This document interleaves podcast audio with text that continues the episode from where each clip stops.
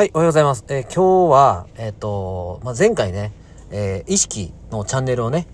え合わせてあげて、そのチャンネルを合わせるだけで、要は現実がね、変わってくる。え人との出会いも変わるっていうような内容。で、まあ、その意識っていうものも、え自分が意識する心のあり方次第で、全て自分の心がその現実をね、作り出している。えだけれども、この物質世界ではね、そのタイムラグ、時間差がね、絶対あるんで、まあ、要はその時間差の中でね、そのタイムラグがあって、途中でみんな諦めたりとか、えっ、ー、と、途中でね、こう断念してしまうわけなんですよね。で、そういうタイムラグっていうのを楽しむっていう、そういう世界であるというような話でさせてもらいました。で、えっ、ー、と、まあそういう風な考え方だとか、えっ、ー、と、自分のその、今の取り巻く環境とか、もう全てがね、こう、今、いい風にこう、どんどんどんどん回ってきているんですね、僕。で、それが変わり始めたきっかけとか、そのきっかけっていうのはすごい僕もはっきり覚えてるんですけど、まあそういった話をね、今日はしたいなと思うんですね。で、一つ、そのきっかけとなった本がありまして、で、それが、えー、松島治さんという方の、えっと、使命の本質ですね。で、この本を読ませてもらって、その使命っていうものが何なのか、うん。まあ、それを考えました。で、かつその中に書かれてた内容の一つ、えー、僕が実践した、一番大きなきっかけになって実践したことっていうのがあるんですね。で、えー、まずね、その使命っていうものが何かっていうと、その使命っていうのは、えー、人生の目的であって、えー、真の成功最高の人生の秘訣と。で、その使命は生まれる前に与えられているもので、えー、僕らが気づくものであると。で、人が自分の使命に気づいて、それに向かって進むと、多くの富が得られると。で、様々な助けや充実感が得られて感謝されて、あなたとあなたの周りがいい方向に変革していくんですよ。っていうような、まあそういった内容からね、本当はあの、スタートする本なんですね。で、まあその使命っていうものが、まあそういうものであるなら、自分もその使命を全うして、残りの人生をね、えー、生きていきたいな、と思いました、僕もね。で、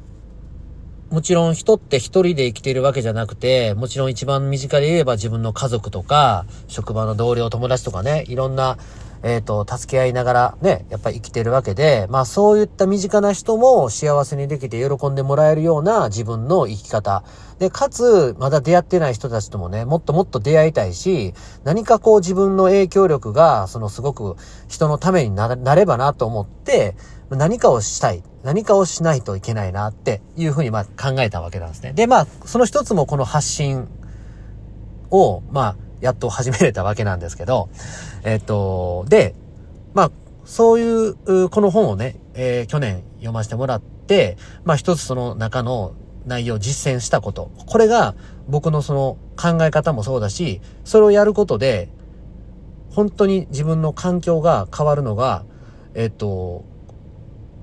見えましたね。感じましたね、すごくね。で、本当にそこから、えっ、ー、と、会いたかった人だったりとか、もう会えるようにな、会えましたし、で、実際に、あのー、自分のその取り巻く環境だったりとか、目に見える数字だったりとかも変わってきました。で、まあ、それをね、何がしたかっていうと、これあのー、まあ、本の内容でいくとですね、えっと、権威っていうね、ものへの敬意ですね。うん。で、これ何かって言ったらですね、えっ、ー、と、まあ、ちょっとね、これね、見ながら、ちょっとね、喋ってるんで、えっ、ー、と、まあ、要はね、この、帝王学っていうところの、えー、内容で出てくるものなんですけど、えっ、ー、と、敬意に対して敬意を持つっていう、で、これ、自分にとってね、一番身近な権威っていうのが、えー、父親だそうです。うん。で、父親の権威に敬意を持つことっていうのが大事だと。で、仕事でも投資でもね。で、父親の権威を認める人。で、父親を敬う人っていうのは成功してますっていうふうにも書かれてたんですね。で、もうこれを実践してみようと思いました。で、ただね、僕の場合は、えっと、20年以上前に、えっと、自分の親父は、えっと、自分たちを捨てて、えっと、新しい家族を作って家を出てってるんですね。はい。で、まあやっぱり、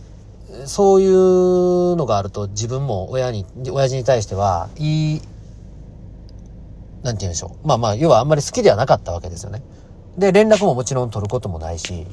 まああの、実家のね、いろんな家の名義だったりとか、まあいろんなそういう話をするときぐらいは家族で集まることもありましたけど、ほんとここ数年集まることもないし、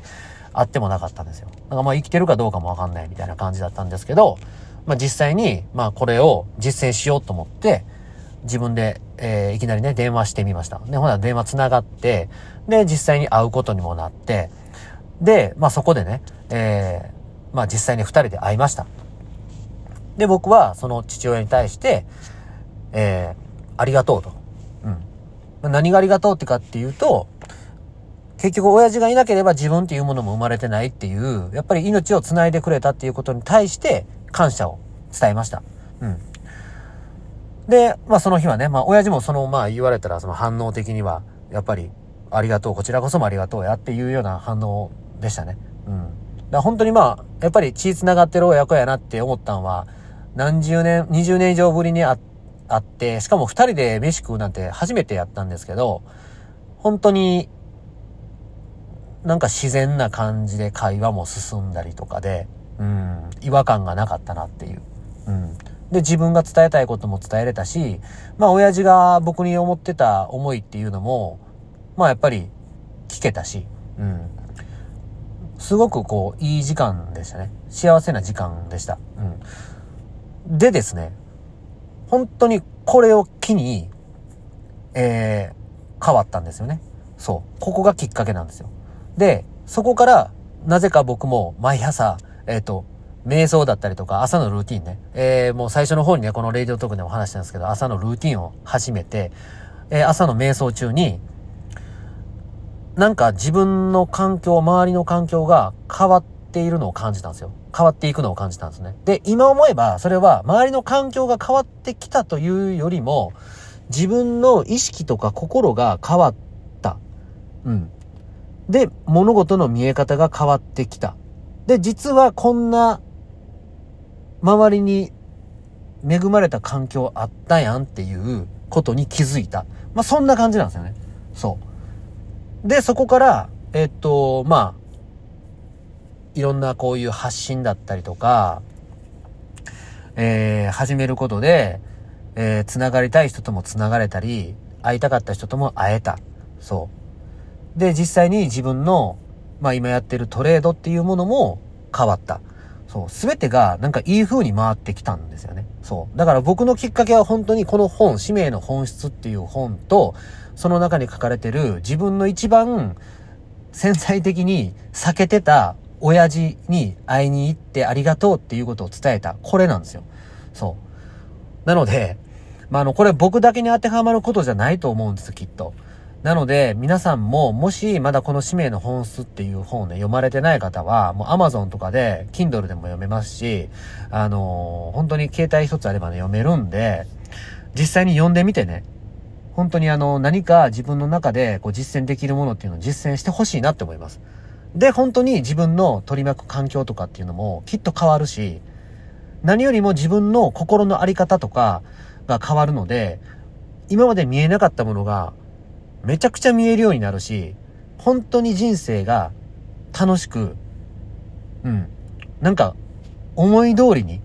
生きていけるなっていう、今すごく実感があります。で、僕自身もこれからもっとやりたいことを、今現状変えたいことってあるけど、それは自分が変えようってするんじゃなくて、今自分の周りにあるこの恵まれた幸せな環境っていうのを楽しみながら自然に変わっていくっていう風に思ってるので、まあそういう風にね、楽しみながら、こう、毎日過ごしていきたいなって、今そういう風に思ってます。はい。まあ今日はね、そういう話なんですけど、まあぜひね、この使命の本質っていうのも読んでもらいたいなと思います。はい。では今日はこれで終わります。ありがとうございました。